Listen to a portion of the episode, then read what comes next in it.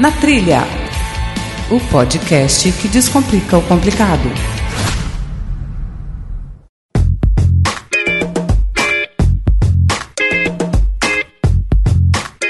Olá, ouvinte! Bem-vindo a mais um episódio do Na Trilha Extra, um episódio adicional de nossa programação. Para você que nos ouve pela primeira vez, seja bem-vindo e obrigado pelo seu download. Esse formato que a gente está apresentando ele é diferente do que a gente costuma apresentar. Ele não tem regularidade fixa e que a gente acaba usando para lançar algum assunto de maneira mais rápida. A abertura tradicional de nosso programa, leituras de e-mails e comentários, erros de gravação ficam para o nosso programa que é que a gente considera o principal, né, onde a gente vai descomplicar alguma atividade ou esporte de aventura. Inclusive, eu faço o convite para que você conheça esses outros episódios e participe conosco de nossas redes sociais, sugerindo temas e ajudando a evoluir o nosso conteúdo com o seu feedback. Continue acessando vcnatrilha.com.br, natrilhapc.gmail.com ou até mesmo nosso grupo do Telegram. Você também pode colaborar financeiramente com a produção do nosso programa através do Padrim. Cada categoria tem uma recompensa diferente. Se você quiser saber a diferença entre elas e também fazer parte desse grupo, acesse padrim.com.br barra na trilha PC. E quem contribuiu nesse último mês e que tem como recompensa a citação aqui no Na Trilha Extra, ele faz parte da categoria Instrutor, que foi o Vitório Paulino Paiva Silvestre. Antes de dar explicação sobre esse episódio, o primeiro é ressaltar a importância da 2 Mais Consultoria nos planejamentos dos projetos do Na Trilha. Eu posso até dizer que os frutos que estamos colhendo e que ainda vamos continuar colhendo foram em boa parte idealizados por elas. Vale a pena você saber e conhecer como você pode reposicionar a sua empresa, pode reposicionar seu podcast, captar recursos para você mesmo, seja como artista, como atleta. E se você for lá para bater esse papo e dizer que conheceu através do Na Trilha, é uma forma de você contribuir com a gente também. Então fica aí o recado. 2 Mais Consultoria transformando a sua ideia em projeto. Esse episódio é uma continuação das palestras que foram apresentadas no primeiro seminário de podcasts do Espírito Santo, que rolou em outubro de 2017 e teve o podcast como tema principal. A palestra do episódio de hoje, ela foi apresentada pelo professor Mauri do podcast Ultra Geek. Também tivemos dois programas extras anteriores a este que você está ouvindo agora que também foram referentes ao seminário e ainda vai ter mais um. E aí fecha esse ciclo. É só aguardar que vai ser lançado em breve. E eu queria deixar só um, um, lembrete aí que as palestras estão sendo lançadas na íntegra e com o mínimo de edição possível, ok? Vamos ouvir aí a palestra do Mauri, que abordou o seguinte assunto: como ter o podcast como uma ferramenta comercial. E além disso, ele trouxe alguns cases do programa Ultra Geek, ok? Vamos lá! Boa tarde, gostaria de agradecer primeiramente ao convite para vir aqui trocar um pouco de experiência com vocês. É, eu sou o professor Mauri. Antes de começar, efetivamente eu queria saber quem aqui faz podcast. Beleza. Quem aqui gostaria de fazer um podcast? Quem aqui quer colocar dinheiro no podcast? Ah, isso aí. Aí sim, é com essas pessoas que eu quero conversar. Vamos lá. Sou o professor Mauri, esse é o Tato Tarkan, meu sócio. E para começar esse nosso bate-papo, eu quero contar um pouco da nossa história. Né? É, acho que é, é importante para mostrar toda a nossa jornada e para quem quer começar a fazer um podcast ou quem está com, já tem um podcast, eu poder, através das nossas experiências, de repente encurtar esse caminho de vocês, que no nosso caso hoje já tem 10 anos, e de repente com as nossas experiências vocês consigam atingir o que a gente já está conquistando com um pouco menos de tempo. E como o Renan obrigou a gente a fazer slides, né, como o pessoal do Churume comentou, é, uma apresentação, ela não é uma apresentação se não tiver gráficos, né? Então, ela é necessário nós termos aqui um pouco de gráficos para que se vocês me levem a sério, né, já que estamos fazendo aqui alguns slides. Mas de verdade, aqui nós temos essa é a cara da Rede Geek hoje. Ela é um, um site que nós damos o apelido de hub, né? um hub de conteúdo, porque hoje não é somente um podcast. Nós fazemos conteúdo em texto, conteúdo em áudio, né? o podcast, e também em vídeo. E a partir dele, nós também criamos outras ações, ações especiais, que estão sempre envolvendo conteúdo, comunicação, porque a gente entende que é, isso daqui, na verdade, é só uma grande janela. Mas vamos falar de podcast. O podcast Ultra Geek ele nasceu 10 anos atrás, no dia 25 de dezembro O Tato, meu sócio, ele não tinha muito o que fazer. O Tato é esse cara aqui, ó. Ele não tinha muito o que fazer no, no Natal. E aí ele falou: tem uma grande ideia, já sei. Vou fazer um podcast. E aí ele foi lá, criou o domínio, colocou o WordPress e começou a programar lá o layout e tal. Um cara que trabalha muito bem com design. Falou: Meu, já sei, vou falar sobre tecnologia. É um tema que eu gosto. E vou chamar os meus amigos, vou chamar meus amigos para fazer isso junto comigo. É, foi aí que ele chegou e falou assim: Mal, vamos, vamos gravar um podcast?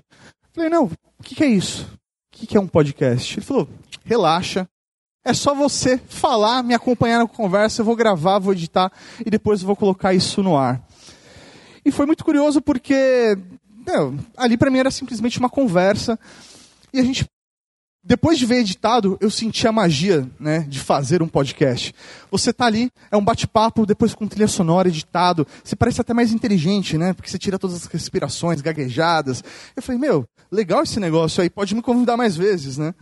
E aí, quando se passaram 10 episódios, eu tinha participado de todos os podcasts que ele estava gravando. Ele falou: Mal, porra, vai ser meu brother, né? Nós somos irmãos aí e tal.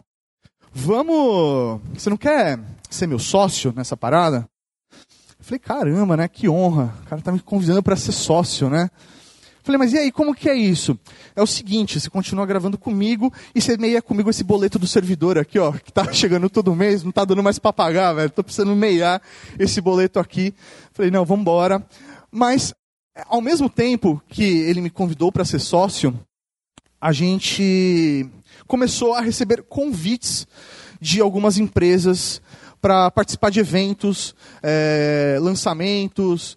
E aí a gente percebeu que o que a gente estava fazendo, de certa maneira, tinha uma relevância. É, os primeiros episódios, né? Tinham 10 downloads, 20 downloads, né? Metade era você mesmo testando se o servidor estava funcionando direitinho. Depois a gente chegou em 100 downloads a gente falou: Meu, peraí, deixa eu ver se eu entendi. Tirando o Mauri, o Tato e a minha mãe, tem 97 pessoas que a gente não conhece, que estão ouvindo a gente.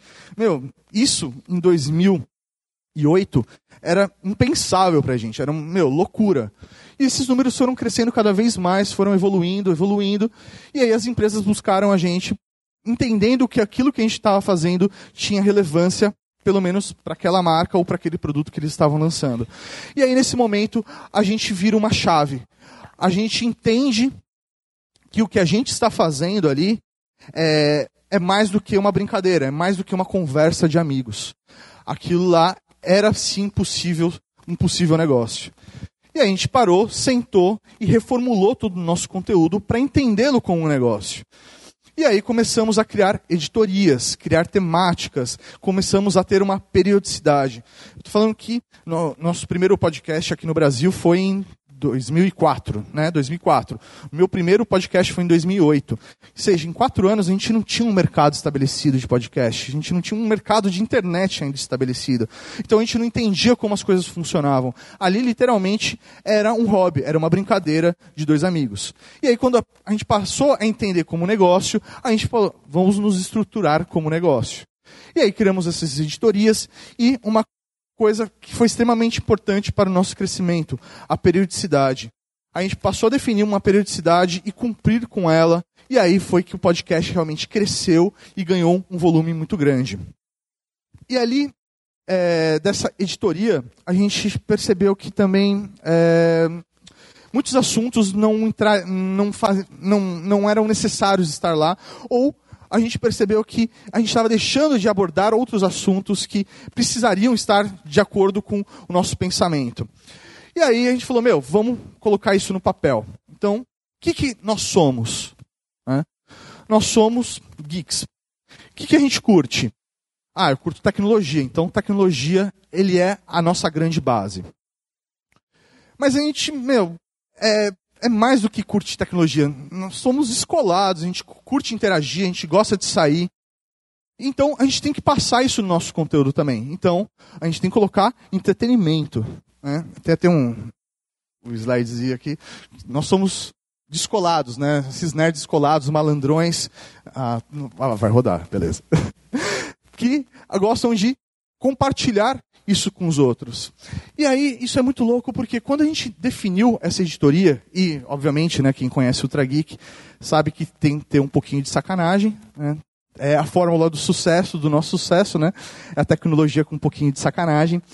A gente percebeu que outras pessoas se enxergavam nisso. E aí começamos a aglomerar um número de pessoas à nossa volta. Não eram simplesmente pessoas que faziam o download do nosso conteúdo, mas pessoas que também passaram a interagir com o conteúdo, começaram a falar: eu também penso assim, minha opinião em relação a isso é essa. Eu também oh, queria sentar com vocês aqui para a gente conversar. Meu, quando eu ouço o podcast, parece que eu estou numa mesa de bar com vocês. E essas, é, é, esses e-mails, essas mensagens, acabaram mostrando para a gente que nós tínhamos outros geeks com as mesmas paixões que a gente. Pessoas que gostam de tecnologia como a gente, pessoas que gostam de sair, gostam de interagir, gostam de tomar uma cerveja e também gostam daquele, daquela química que é um pouquinho de sacanagem. Compartilhando com vocês, essa é a foto que a gente tirou na última Campus Party. É, Campus Party é um evento que acontece em São Paulo, com foco em tecnologia, vai de astrologia, né, a, a, a tecnologia, focado agora também muito em negócios. É um momento que muitas pessoas do Brasil inteiro vêm para passar uma semana dormindo mal, tomando, tomando banho, usando o banheiro sujo, e, e, mas que proporcione, proporciona que isso acontece, aconteça. Aqui estão, tem pessoas do Brasil inteiro que, num dia determinado, quiseram ir lá se encontrar com a gente. E o que é mais louco dessa foto é que é, esse momento não foi organizado por nós. Foi organizado pela nossa audiência, pelo nosso público. Eles falaram, meu, vocês vão estar na Campus Party? A gente falou, ah, vai estar em tal dia. Então, beleza, nós vamos organizar um encontro com vocês. E aí, meu, a gente ficou durante três horas reunidos, conversando, batendo, é, trocando ideias, pessoas se conhecendo, pessoas que eu conhecia somente através de um e-mail. Você recebe aqueles e-mails marcantes que você lembra quem mandou, lembra da história, a pessoa fala, então fui eu que mandei aquele e-mail. A gente tem a oportunidade de poder encontrar. É, essa primeira parte do, do, do meu bate-papo com vocês é para justamente poder mostrar que tudo que hoje a gente produz, tudo que a gente tem de valor dentro do nosso conteúdo, é graças à Cavalaria Geek, aos nossos ouvintes, à nossa audiência. São as pessoas que mostram para o mundo que o nosso conteúdo é relevante. Então, é, quando você está produzindo algo, você está criando um conteúdo, que está criando um podcast, você tem que criar ele com um propósito. E foi isso que a gente fez. A gente criou um conteúdo com um propósito, com a necessidade de sempre ensinar alguma coisa. As pessoas na internet me conhecem como professor, porque eu saí da sala de aula.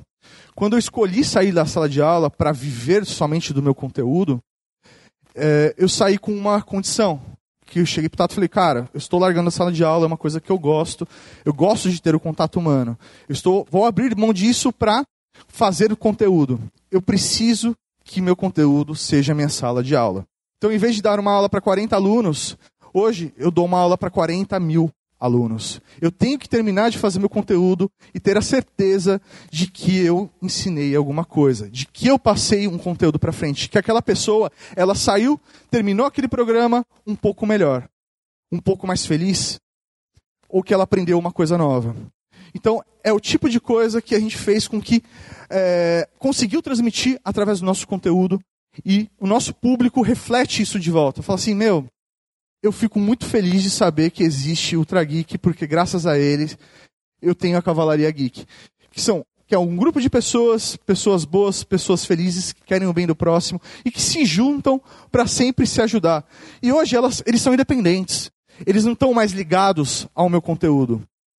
Eles estão ligados a eles mesmos. Por quê? São pessoas que têm o mesmo objetivo, que têm uma cabeça parecida e que, antes de existir é, o Ultra Geek, ou antes de existir a internet, tinham dificuldades de se encontrar. Às vezes ele não se encontrava dentro da família, não se encontrava ali na escola, na sua cidade, mas a partir do momento que ele sabe que existem outras pessoas que têm os mesmos gostos, eles se unem e aí surge uma comunidade como essa. que é legal, né? Que é, é uma comunidade que acaba. É, que gosta né, de ouvir podcast. Até comentando um pouco sobre o podcast em si, né? A, a, o potencial dele, a força dele. Né? É, as pessoas falam assim, meu, por que, que você faz podcast? Porque todo mundo que ouve podcast, ele escolheu estar lá. Ele não foi, ele não recebeu de graça aquilo. Ele foi indicado por alguém. Então vamos analisar a dificuldade de se ouvir podcast. Primeiro, é difícil você chegar e falar: ah, não, podcast é um programa em áudio que você tem um feed RSS, no qual, para ter acesso a esse programa, você precisa de um agregador, e através do agregador você fará um download, e esse download vai te dar o programa que você pode ouvir no momento que você quiser. É, o pessoal já desistiu. Ela não sabe o que é isso. Mas quando ela se propõe a entender, ela realmente se apaixona. Por quê? Toda essa dificuldade faz com que ela baixe o nosso programa toda semana. Isso cria uma fidelidade. Quando a pessoa se propõe a ouvir você toda semana, durante uma hora, uma hora e meia, duas horas, significa que você está ali duas horas falando diretamente no ouvido dela. Você está e ela está com alto grau de atenção. As últimas pesquisas que a gente fez com, com o nosso público mostram que nós temos 60% da nossa audiência que ouve o programa com ser, com fazendo uma atividade que não requer tanta atenção. O que significa isso? Ele põe o fone de ouvido e vai, por exemplo, para uma academia. Ele põe o fone de ouvido, dá play no podcast e vai lavar uma louça.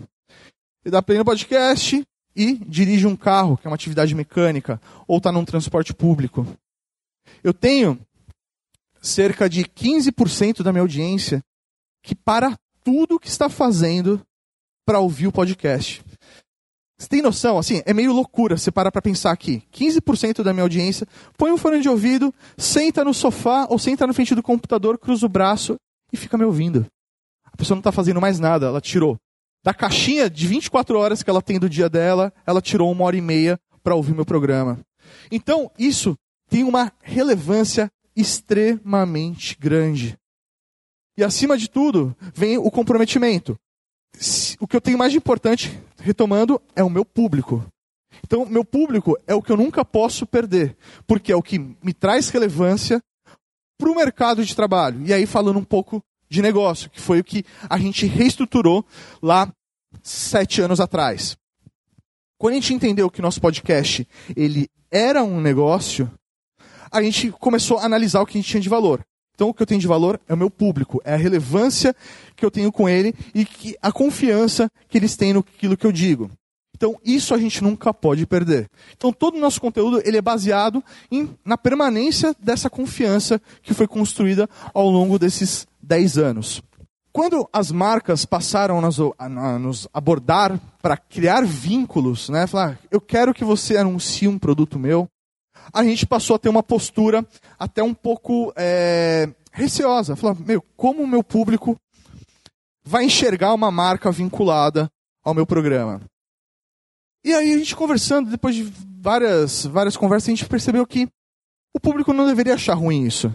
Desde que essa marca tenha relevância para ele e tenha relevância para o meu conteúdo. E a gente entendeu que essa marca ela estava proporcionando que o conteúdo acontecesse. Então não tem por que meu ouvinte ele não gostar de uma marca dentro do conteúdo, porque aquele podcast só está chegando a ele pela parceria que foi criada. E a gente foi a partir disso que a gente falou. Então, vamos permitir que marcas entrem no nosso conteúdo e vamos buscar marcas, vamos ter uma postura ativa de buscar marcas para nos ajudar e incentivar a construção desse conteúdo. E aí, um detalhe, né, que é super importante, que foi algo que a gente combinou que qualquer produto, serviço que a gente fosse anunciar, nós teríamos que testar antes. Nós teríamos que conhecer realmente para poder fazer esse anúncio. Eu não posso anunciar alguma coisa que eu não conheço pela simples, pelo simples script que vai ser encaminhado pela agência. Então, era uma condição que a gente tinha colocado para que isso acontecesse. E aí fez com que a gente conseguisse até fazer uma comunicação mais efetiva daquela marca. Porque a partir do momento que eu experimento aquele produto, eu testo aquele produto, aquele serviço, eu consigo falar com maior propriedade. Eu consigo falar de uma maneira mais convincente sobre ele, porque, acima de tudo, eu sou um consumidor também. A diferença é que eu sou um consumidor que está falando para um público, para um outro público. Compartilhando aí com vocês, aqui são algumas das marcas que ao longo desses anos apoiaram de alguma maneira algum conteúdo nosso. E aí eu tenho diversas marcas relacionadas à tecnologia, mas eu tenho serviços também. Eu tenho bancos, eu tenho aplicativos, é, marcas que não impactam diretamente na vida de, do consumidor.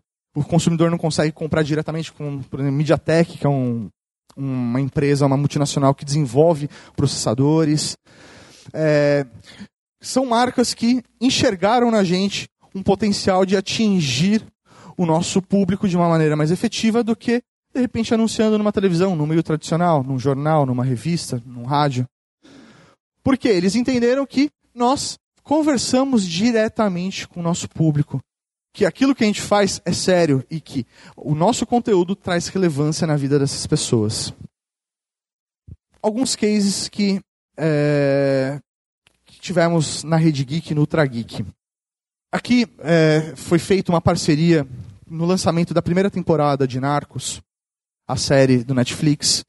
A LG estava lançando na mesma época uma TV OLED 4K, curva, cheia de de tecnologia. Eles nos procuraram e falaram assim: Meu, queremos fazer o lançamento dessa televisão. E aí a gente falou: Meu, não, beleza, deixa eu testar esse produto e a gente conversa, vê como pode fazer isso. E quando a gente testou o produto, a gente ficou maravilhado. É uma tecnologia assim impressionante. OLED é, é, é, são as telas do futuro, são OLED. Quando a gente viu isso, a gente falou: Meu, temos que passar esse feeling para as pessoas. É, nessa época a gente já tinha o nosso escritório, que é conhecido como a Casa Geek, que foi uma casa onde a gente montou justamente para conseguir viver esse tipo de experiência. Como que eu vou testar uma TV de 57 polegadas se eu não tiver um local para colocar essa TV? Então a nossa casa, que é também o nosso escritório, proporciona esse tipo de experiência também. Então, falei, meu, chegamos na LG e falamos, uh, a gente tem que mostrar essa televisão para as pessoas. A gente tem que mostrar essa televisão para outros influenciadores também. E aí a gente montou um pacote de divulgação dessa TV. A gente falou, vamos fazer o seguinte, vamos organizar um evento na minha casa, não é a LG que está convidando. Eu estou convidando meus amigos para vir aqui assistir um filme comigo, uma série comigo. E aí eles falaram, olha, a gente está com uma parceria com Netflix para o lançamento dessa TV para o lançamento de Narcos, que era foi uma das primeiras séries em 4K. Então, eles estavam fazendo essa, esse cross. Falei, então vamos exibir Narcos. Falei, ah, putz, mas Narcos só estreia daqui três, quatro semanas. A gente queria fazer semana que vem. Aí eles falaram assim, ah, peraí, então, vamos conversar com o Netflix. De repente eles entram nas jogadas junto com a gente.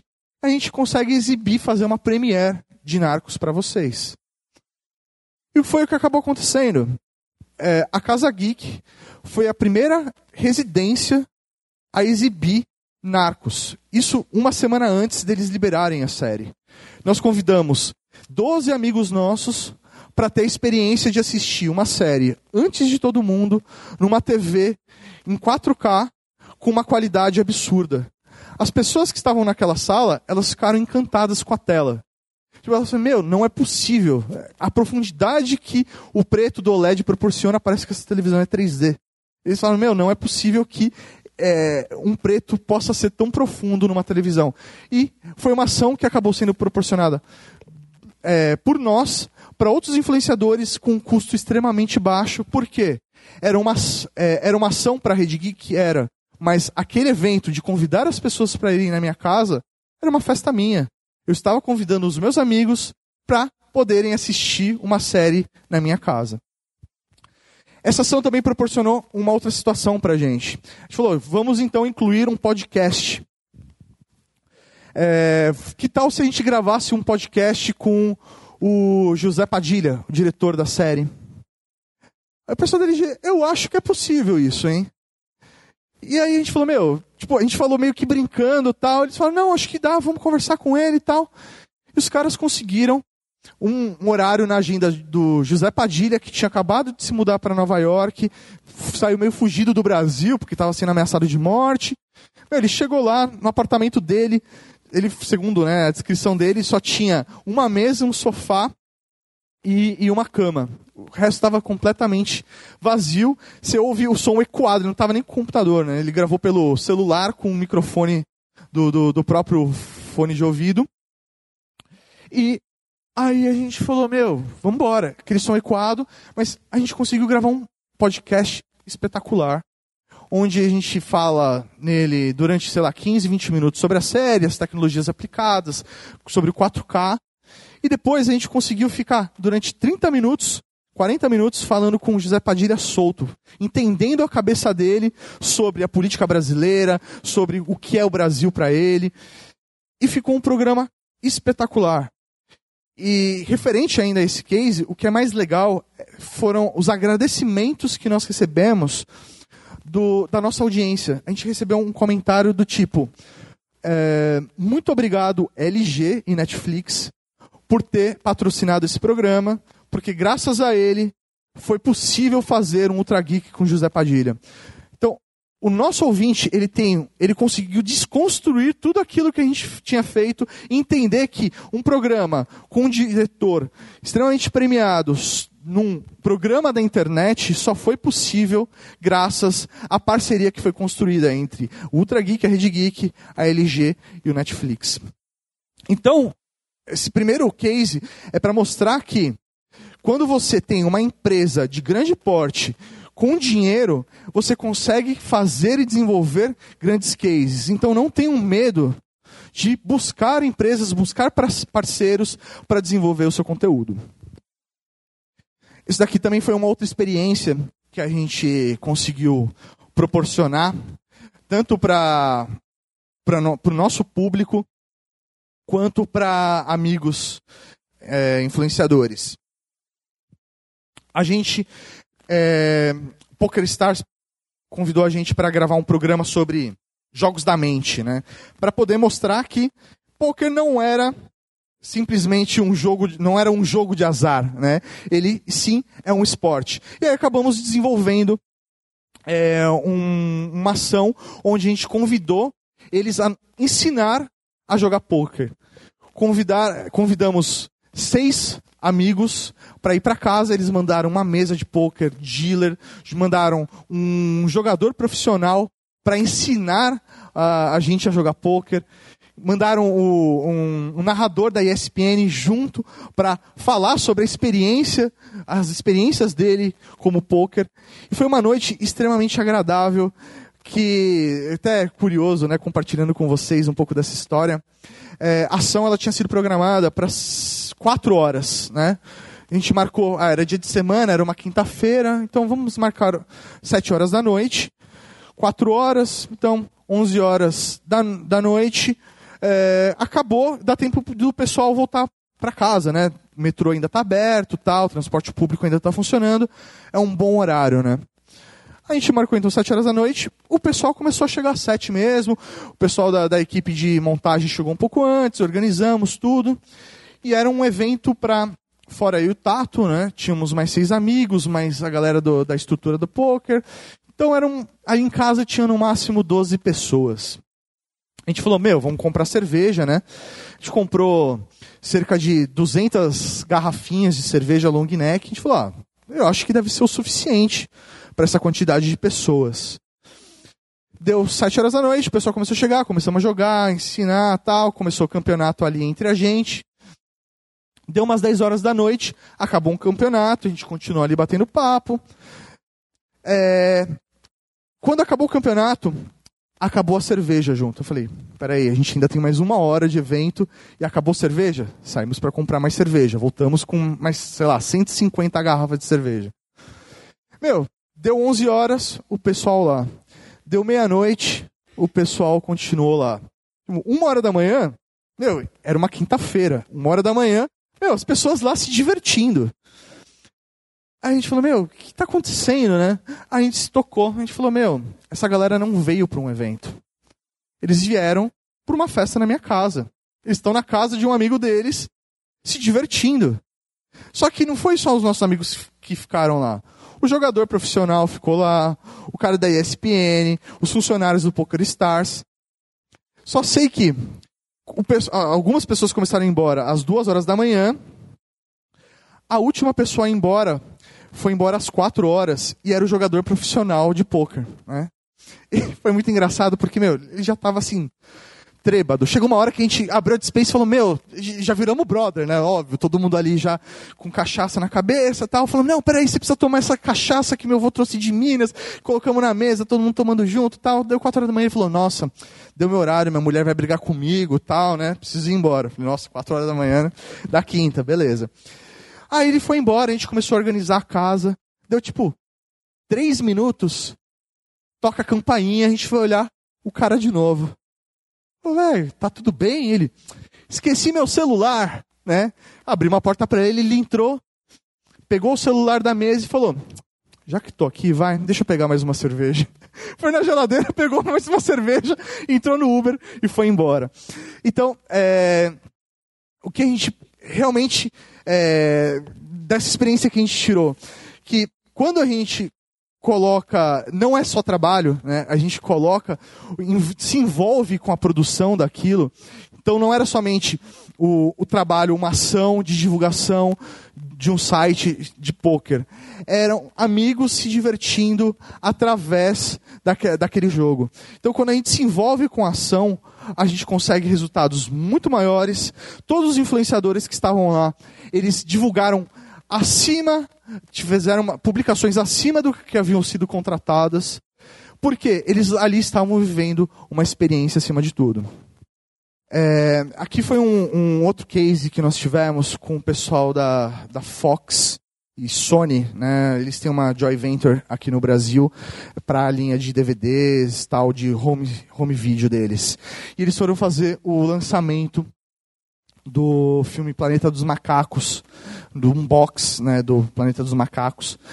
E aí eles nos contrataram para fazer a divulgação. Né. E a gente falou, meu, é, fazer a análise do filme né, não tem tanta graça. Né? Outros sites especialistas, é, especializados em cinema, já fizeram isso. Né? Se a gente fizesse algo diferente, em vez de eu falar especificamente da história do filme, a gente fizer um outro paralelo. E aí a gente criou um podcast, oferecemos, né, no caso para eles, um podcast é, com uma temática pensada no filme, só que de um jeito um pouco diferente.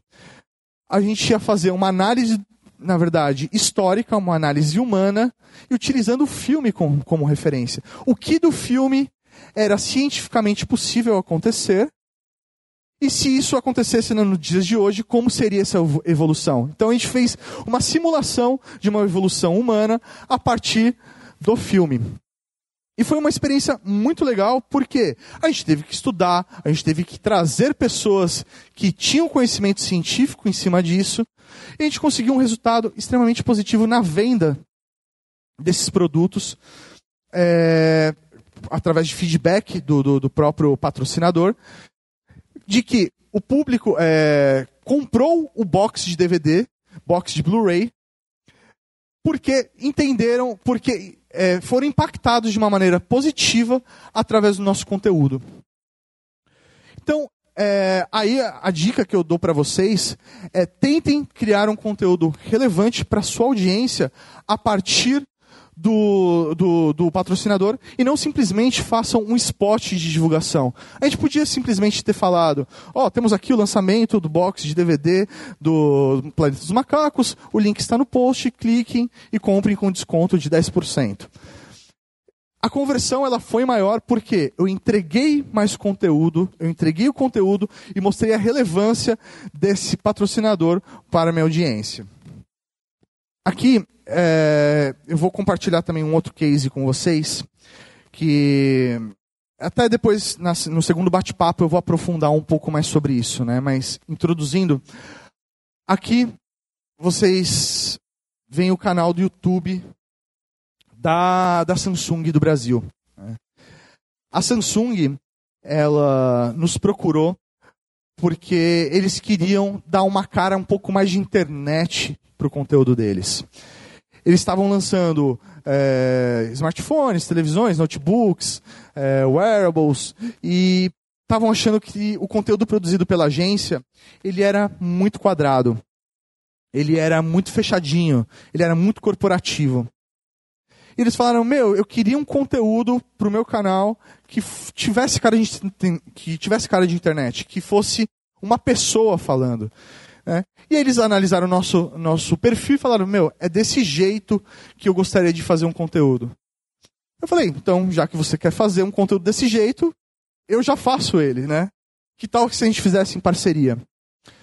E aí nasceu esse, esse projeto onde nós é, recebemos sempre o, os produtos da Samsung para fazer uma avaliação e eles nos dão total liberdade de produzir o conteúdo da, da maneira que a gente achar melhor. Então eu faço teste, entendo como que ele funciona, entendo como o público vai enxergar ele, quais são as suas qualidades, seus defeitos e gravo uma avaliação dele. Essa avaliação, ela vai para o meu canal do YouTube, onde as pessoas podem acompanhar, os meus inscritos, mas esse conteúdo é replicado no próprio canal da Samsung. E aí o que eles perceberam? Que esse conteúdo ele pode ser utilizado não só como rede social, mas como conversor de venda. Então hoje, se você for nos principais varejistas online do Brasil, é, você vai lá, sei lá, por exemplo, Samsung Galaxy S8. Samsung Galaxy S8 vai ter lá as fotos né, do, da galeria de imagens do produto mesmo, tem a descrição, galeria de imagens. Se você correr lá, depois da terceira, quarta foto, vai ter um vídeo de demonstração desse aparelho. Esse vídeo somos nós falando sobre ele. Então eles perceberam que o número de conversão de vendas no varejista aumentou porque era um ser humano falando diretamente é, com, com você sobre o que ele acha desse produto. Então, às vezes, o cara tá lá no submarino, ele nem sabe quem é o Tato, não sabe quem sou eu. Mas ele percebe que é uma pessoa que testou aquele produto e que tem uma opinião sobre aquilo e que é, ela é uma opinião que não tem interesse. Então ele acaba levando em consideração e as conversões online de venda começaram a aumentar depois dessa ação que nós fizemos. Esse projeto é, do apagão é aquela, aquele tipo de sonho de qualquer produtor de conteúdo. Né? O, a Asus, o ano passado, estava lançando a linha Zenfone 3. Né? E o Marcel, na época, ele era o diretor de marketing da América Latina, da Asus. Ele nos convidou no escritório aqui de São Paulo, né? de lá de São Paulo, na verdade, é, para fazer uma reunião. Chegou na gente e falou: Eu escuto o Trageek, gosto do conteúdo de vocês, e quero fazer o próximo lançamento nosso. Eu quero que o podcast, através do Trageek, esteja na campanha. Né? Só que eu não quero fazer spot, eu não quero fazer um programa temático só. Eu quero que vocês me tragam alguma coisa nova. Eu quero que vocês me tragam algo que nunca foi feito em podcast. E aí foi muito louco porque ele, a gente ficou olhando e tal, e ele falou: "Vão para casa, pensem e me tragam uma alguma solução. E a gente falou, não, beleza, mas quanto que você quer gastar com isso? Ele falou, não se preocupa com dinheiro. falei, falei, peraí, peraí, você está falando que eu posso fazer o que eu quiser e eu não preciso me preocupar com orçamento, é isso? Ele, é, me traz a ideia. Se a ideia for boa, eu corro atrás do dinheiro para você. Gente, beleza. E assim, gente, a Asus é uma multinacional. É, ela tem bastante dinheiro? Tem. Mas ela não tem dinheiro infinito como a Samsung, tá? A Samsung tem dinheiro infinito, literalmente. É, isso é verdade. É, é, teve um cara, foi muito curioso. A gente chegou, né? Tava preparando para um, uma outra ação que a gente fez com eles, tal. Aí chegou, né? Tava lá na reunião, entrou o estagiário, falou: "Meu, acabou de surgir esse problema, né? A, a banda que a gente vai usar para fazer essa, a, o lançamento, ela vai ser usada por um outro concorrente de tecnologia uma semana antes. o cara falou: então a gente não vai colocar essa banda. Ah, mas eu não posso cancelar o contrato, tá muito em cima da hora, eu não vou conseguir, eu vou ter que pagar a multa e vai ser muito caro para contratar outra pessoa ali. Tudo bem. Ah, mas quanto vai ficar isso? Ah, não, o prejuízo vai ser, sei lá, de 300 mil reais. Os caras, não, beleza, pode ir, tá feito. É dinheiro infinito, de verdade, dinheiro infinito. Ah, já a Asus não, ela tem um orçamento limitado e tal, mas não significa que seja pouco dinheiro. Aí, meu, a gente voltou para casa e falou, e aí, o que, que a gente vai fazer né, com, com essa questão né, do podcast e tal? A gente falou, meu, vamos bolar ideias. E aí, meu, a gente chegou em três ideias de podcast que nunca tinham sido feitas, pelo menos no Brasil. Né? Até onde sabe, nossa pesquisa, essa ideia aqui ela nunca tinha sido feita em nenhum lugar do mundo. Né? Mas o mundo é muito grande, a gente não pode afirmar isso com 100% de certeza. E aí, meu, a gente montou duas ideias que a gente achava promissora. Do, do audiojogo, uma segunda ideia que eu não vou contar para vocês, e uma ideia que é aquela, aquele boi de piranha, né? Que você coloca ali só para as outras parecerem melhor. A gente chegou na reunião, apresentou a primeira, apresentou a segunda e falou: seguinte, Marcel, o que a gente apresentou até agora foi para te trazer opções. O que eu vou falar agora é o que eu realmente quero fazer. Que, meu, foi quando você chegou, deu o desafio pra gente, foi o que a gente criou e trouxe, meu, para executar, para fazer um lançamento único através de podcast. E aí a gente criou um podcast que era interativo. Um podcast onde as pessoas não só é, escutam, mas elas também conseguem se comunicar com o conteúdo. A gente criou o audiojogo Apagão. Apagão é uma graphic novel brasileira feita pelo Rafa Fernandes. É, basicamente, é um pós-apocalíptico em São Paulo acabou a energia na cidade de São Paulo e depois de um tempo as coisas começaram a, a desandar e virou meio que um Mad Max São Paulo. É, seria basicamente isso o resumo. Então, gangues, tudo deserto, tudo destruído e tal. A gente falou: meu, vamos chamar o Rafa, vamos pedir para ele desenvolver um roteiro onde conte o primeiro dia do apagão. E aí vamos transformar essa história não só numa história narrada, mas numa história dramatizada. Então, vamos fazer um audiodrama. Beleza, outras pessoas já fizeram um audiodrama. Vamos tornar isso uma experiência única. Vamos fazer um audiojogo. Onde as pessoas vão poder interagir e tomar escolhas e sofrer consequências com isso. Então, Nesse projeto, nós tivemos mais de 30 pessoas envolvidas na produção dele. Tivemos 22 vozes diferentes. É, entre essas vozes, nós tivemos o Guilherme Briggs fazendo o nosso narrador. É, o Wendel Bezerra, o Bob Esponja, fazendo é, também um dos personagens. A gente, de produção para fazer esse conteúdo, é, foram cerca de cinco meses entre gravações, é, edição e publicação. A cidade, é, essa história ela se passa no, na cidade de São Paulo, né? E por coincidência, né, nesse, a história que o, que o Rafa Fernandes criou acabou meio que se realizando aí, né?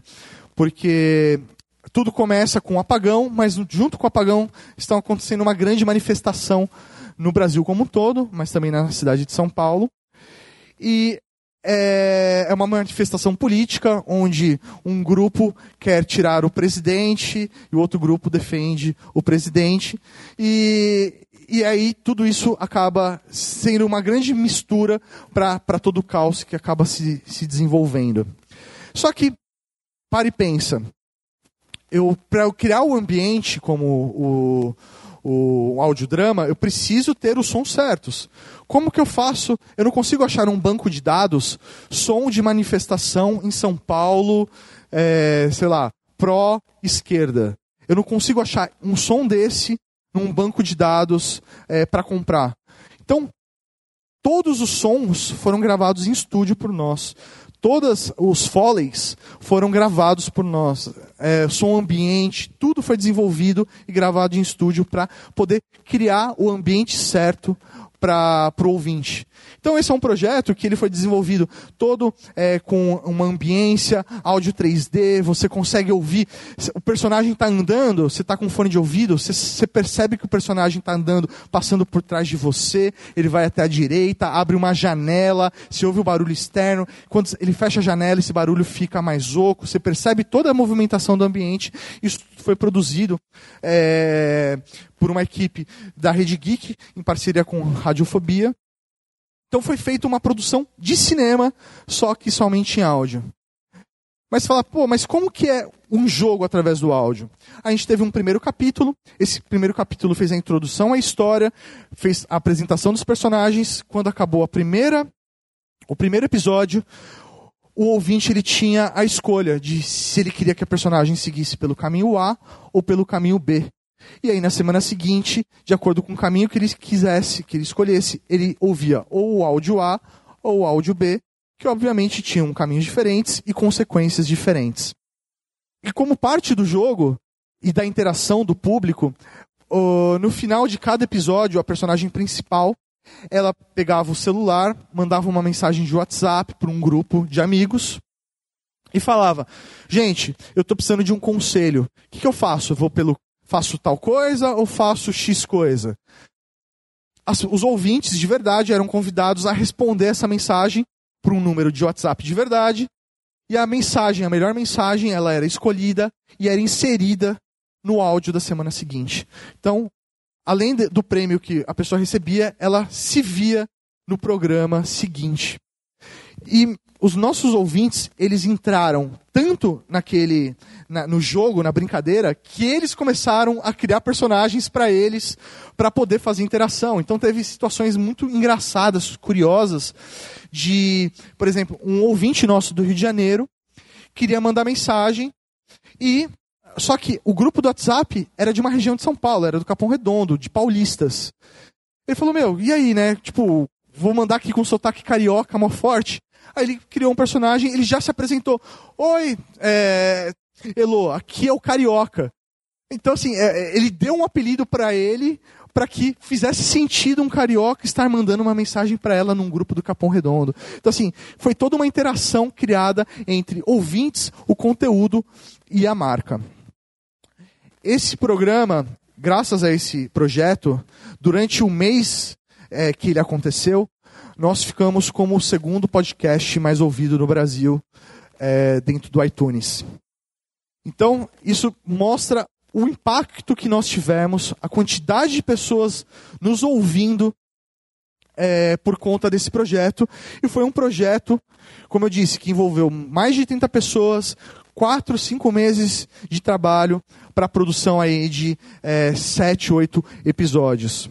Então, se eu não tivesse uma marca envolvida, que financiasse isso, eu jamais conseguiria produzir sozinho um audiojogo como esse.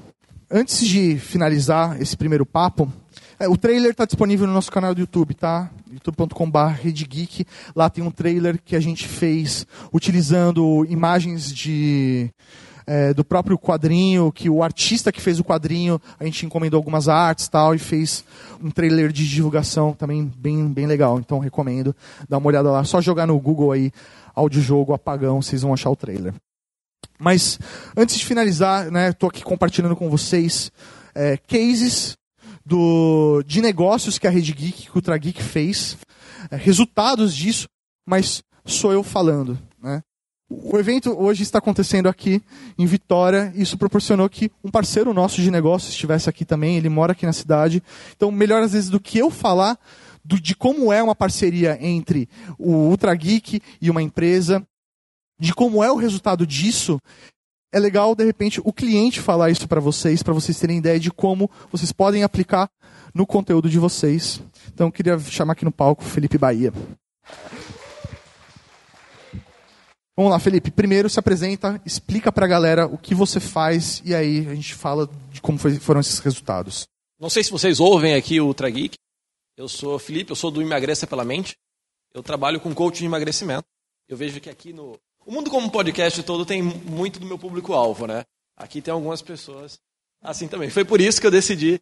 Na verdade, você não pode fazer sucesso no podcast se você for magro. É uma lei. Pois é, né? então, eu procurei o Ultra Geek por causa disso.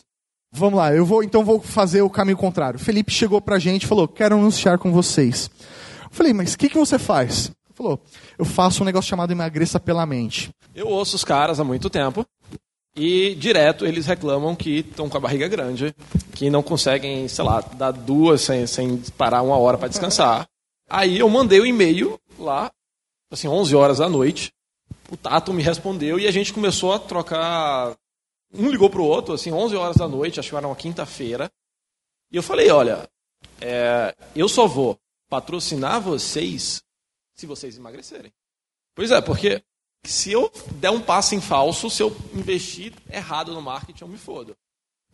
Então, eu procurei eles não pelo podcast, não pela mídia, mas pelas referências que eles poderiam dar.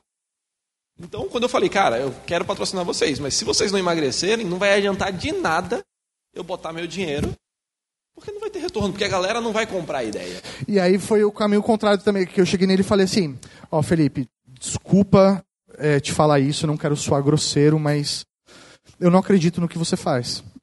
Para mim, isso é charlatanismo. Não rola. Não tem essa parada de emagrecer pela mente. Eu vou colocar uma fita cassete, dormir e acordar magro, né? Não rola isso. Aí ele falou: não, vamos fazer o seguinte, vamos fazer um teste.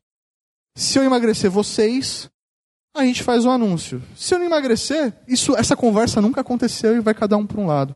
Eu falei, não, beleza, mas cara, você está ferrado na minha mão porque eu vou ser cético para caralho. O pior não era isso, era que eles estavam no meio do audiojogo. Então vocês imaginaram a confusão aqui pelo que ele falou, né? 30 pessoas trabalhando pra cacete. Eu, eu tentava marcar reunião com os caras e falava, Felipe, olha, eu acordei 8 horas da manhã, eu tô indo dormir meia-noite. É, não, é, eu acordei 8, estou indo trabalhar 4, tô indo trabalhar até as 4 da manhã todo dia. E aí foi o que aconteceu. O Felipe chegou, começou a fazer a mostrar o serviço que ele prestava pra gente. Tipo, é, foi aquela. Meu, não parece tal, mas eu estava 12 quilos mais gordo um ano atrás. Então eu falei, realmente o trabalho dele é efetivo, ele sabe o que ele está fazendo. E foi aquilo que eu comecei a nossa conversa. Eu não vou anunciar algo que eu não acredito. Eu não vou anunciar algo que eu não testei. E aí, depois desse teste, eu falei, então vamos fazer alguma coisa com. Agora eu perdi essa aposta, né? Vou ter que anunciar. Pois é, aí rolou o programa. E, e diferente da maioria do, dos cases aqui que ele mostrou, não tem um botão de compra no final. Então, no marketing digital, a gente tem algumas métricas. Né? Primeiro, tem o investimento inicial. Depois, o custo que esse investimento inicial vai gerar em pessoas interessadas e depois o custo dessas pessoas interessadas na conversão de venda. E foi o que eu fiz com eles. Falei, olha, velho, a gente, a gente vai fazer um podcast. No final, eu vou oferecer uma consulta gratuita para a galera que segue. Aí, para fazer isso, as pessoas têm que preencher um cadastro. Depois que essa pessoa preencher o cadastro, eu vou chamar para consulta comigo. Na consulta, eu vou fazer a venda. E aí sim que a gente vai mensurar se realmente teve impacto positivo para mim ou não.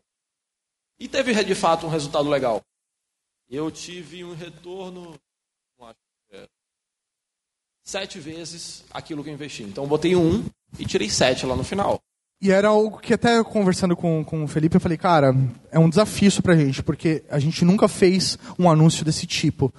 Então, é, vamos ver o que a gente consegue fazer para entender. Até porque, é, eu até falei para ele depois, falei, cara, eu estou te usando de case, porque se der certo com você, eu consigo replicar isso para outras pessoas, para oferecer isso para outros é, outras pessoas que também trabalham com o serviço. E eu queria saber de você, é, como foi anunciar num podcast? Quando eu perguntei assim para todo mundo do mercado de marketing digital se valia a pena, a resposta foi não. Porque hoje é muito barato você investir no Facebook, muito barato você investir no Instagram. E com os caras eu ia precisar investir muito mais. O meu podcast teve 60 mil visualizações, 60 mil É isso aí, ouvintes. É, é, então, eu vou fazer como se fosse uma entrevista mesmo. Então, eu vou te perguntar, por que então anunciar no Ultrageek? Por que anunciar na gente? Porque vocês têm credibilidade com o público. Eu atendi algumas pessoas que falaram, velho, eu comprei esse Zenfone aqui, eu tô falando com você pelo Zenfone porque os caras me indicaram. Aí depois algumas pessoas me contrataram, eu faço muito atendimento em grupo. E o pessoal acabava o atendimento em grupo falando Raul. Que é como a galera lá no Ultra Geek se, é o bordão deles. É isso aí, é o, é o grito de guerra da, da cavalaria dos ouvintes. Então, e teve gente que falou, Felipe, olha, eu só tô te contratando porque os caras recomendaram. Simples. Então, encurtou bastante o meu processo de vendas e aumentou minha credibilidade. É, a sua visão como cliente, você falou que estava contratando não o Ultra Geek, mas o Tato e o Mauri. O que, que você quis dizer com isso? É diferente de você ter um meio de comunicação que você fala de uma forma mais direta com o teu público e você convence ele. Então eu não estava lá botando um anúncio, eu estava contratando eles para me vender. Então o que valia não era o anúncio do Emagreça pela Mente, era ele falando assim, olha, contrata o Felipe que o cara é foda. E isso que para mim que vale a pena. Que vale muito mais do que anunciar em Instagrams aí da vida. Que eu vejo assim, zero. Não, aliás, aqui no Brasil, só o Luciano Pires que eu acredito que faça podcast de uma forma profissional como eu acho que deveria ser feito. Hoje, para mim, o mais importante é ter o botão de compra lá no final. E como que você faz isso no podcast? Você não faz. Porque, pô, imagina a gente fez aqui um podcast. Ok, show, foi bacana. E ele tem uma base de 50 mil pessoas no e-mail dele. Ele dispara o e-mail com conteúdo complementar, talvez com um livro meu, e fala: olha, faz essa consulta aqui com o Felipe, está aqui o link. E você até falou, o maior erro de vocês é hoje não ter, por exemplo, uma base de e-mails de usuários. Pois é, por causa disso. Porque hoje tem muito mais gente como eu que pode investir em podcast, do que... até porque venhamos e convenhamos. Quem investe, quem empresa grande que investe hoje em podcast é empresa de tecnologia. Então, se tem um podcast não for de tecnologia, você já está fora desse meio. Entendeu? Mas tem muito mais pessoas que poderiam botar uma grana em vocês. Só que para isso a gente precisa de resultado lá na ponta. Vamos lá, é um podcast famoso, tem 10 mil ouvintes em média. Eles me cobraram 25% que o Mauri cobrou na época, tá? Sendo que eles têm seis vezes menos público. E eu falei, tá, beleza, eu ainda vou te atender de graça. O cara ficou me enrolando e não fez os atendimentos e queria que eu anunciasse. Velho, eu não vou. É, então, é, eu até pedi autorização para o Renan, né, para trazer o Felipe aqui, para mostrar a visão de um anunciante. Obviamente, a gente queria ficar aqui muito mais tempo para poder compartilhar isso com vocês. Então, vamos lá. Como podcast pode procurar o Felipe para oferecer os seus serviços? Primeira coisa, jamais, jamais comece falando assim, Felipe, olha, eu tenho um público de 10 mil pessoas, número por número, eu vou, vou anunciar no Instagram que tem mais resultados, e eu já sei disso.